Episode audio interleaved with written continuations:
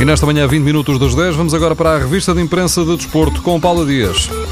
Primeiro no campeonato, primeiro na capa dos jornais. O jogo diz esta manhã que Jorge Jesus está a avaliar um lateral direito brasileiro, chama-se Apodi, tem 28 anos e termina em dezembro a ligação ao Chapecoense, um modesto clube brasileiro. A contratação, a concretizar-se, procura dar resposta às exibições de João Pereira e Esgaio, que têm estado abaixo das expectativas. Ainda o Sporting, Brian Ruiz, diz esta manhã ao Record que o Sporting tinha de ganhar de qualquer maneira ao Estoril o tom é dramático, sem euforias, sublinha o jornal.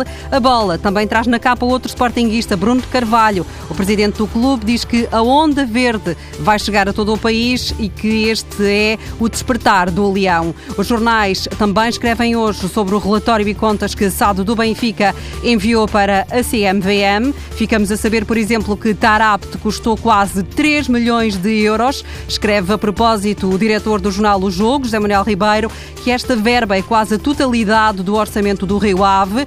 Por isso, o terceiro lugar no campeonato da equipa de Vila do Conde talvez deva roçar o escândalo.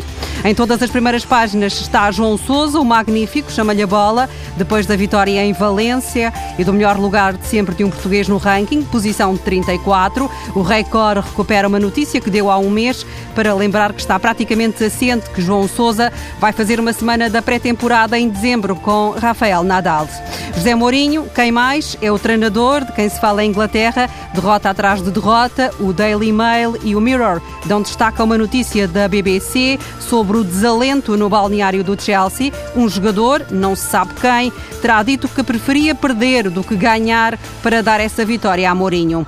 Um outro jornal, o Sun, fala em Fábio Capello. O italiano está na linha da frente para ficar com o lugar de Mourinho.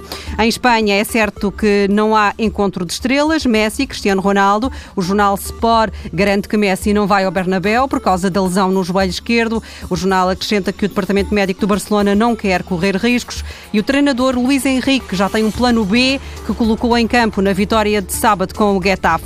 Nessa noite de Halloween, vários jogadores do Barcelona invadiram a conferência de imprensa de um jogador do Getafe, estavam mascarados. Os dirigentes do clube levaram a mal e, já, e os jogadores do Barça já pediram desculpa. No entanto, para memória futura, lá está a fotografia com os mascarados do Barcelona na capa do Mundo Deportivo. Só com a ajuda de uma legenda percebemos que estão lá, por exemplo, Neymar, Jordi Alba, Piqué. Ao todo são 10, ainda falta um, neste caso uma bruxa, para uma equipa de futebol. A revista de imprensa do desporto com Paula Dias.